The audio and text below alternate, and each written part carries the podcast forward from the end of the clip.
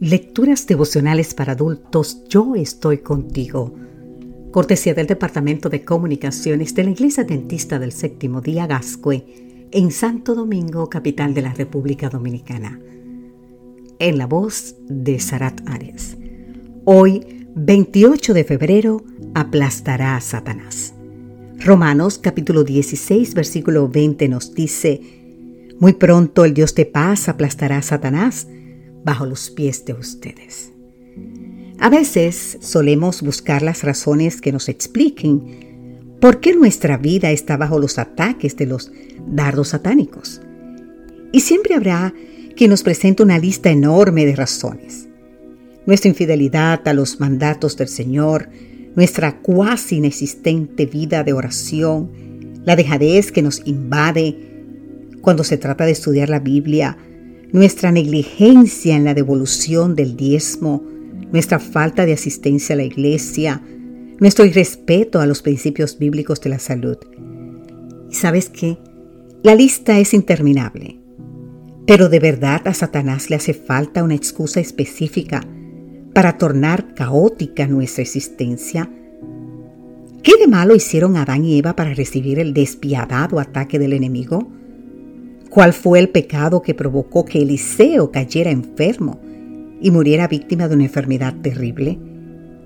¿Qué mandamiento transgredió Juan el Bautista para pasar sus últimos días en prisión y luego ser descapitado? Entonces, ¿por qué el diablo nos ataca? Creo que hay una sola razón y nos la da Pedro.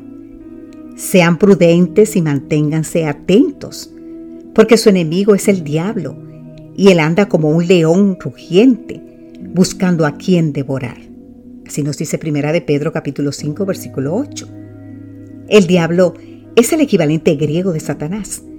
Ambas palabras significan lo mismo, adversario. Este demoníaco adversario tratará de infundir temor en nosotros por medio de las enfermedades, las crisis financieras, la muerte, el dolor, la tristeza, entre otras cosas. Cada uno de nosotros conoce por experiencia propia la letal embestida de nuestro enemigo. Él nos odia, nos aborrece, detesta vernos felices y por eso no descansa ni un minuto a fin de sumergirnos en la infidelidad. En lugar de preguntarnos, ¿por qué nos ataca Satanás? Mejor hagamos caso al consejo paulino Pónganse toda la armadura de Dios para que puedan hacer frente a las artimañas del diablo, como nos dice el libro de Efesios capítulo 6 versículo 11. Es la armadura divina, la que se fabrica en el cielo, la que nos ayudará a resistir cada embate del enemigo.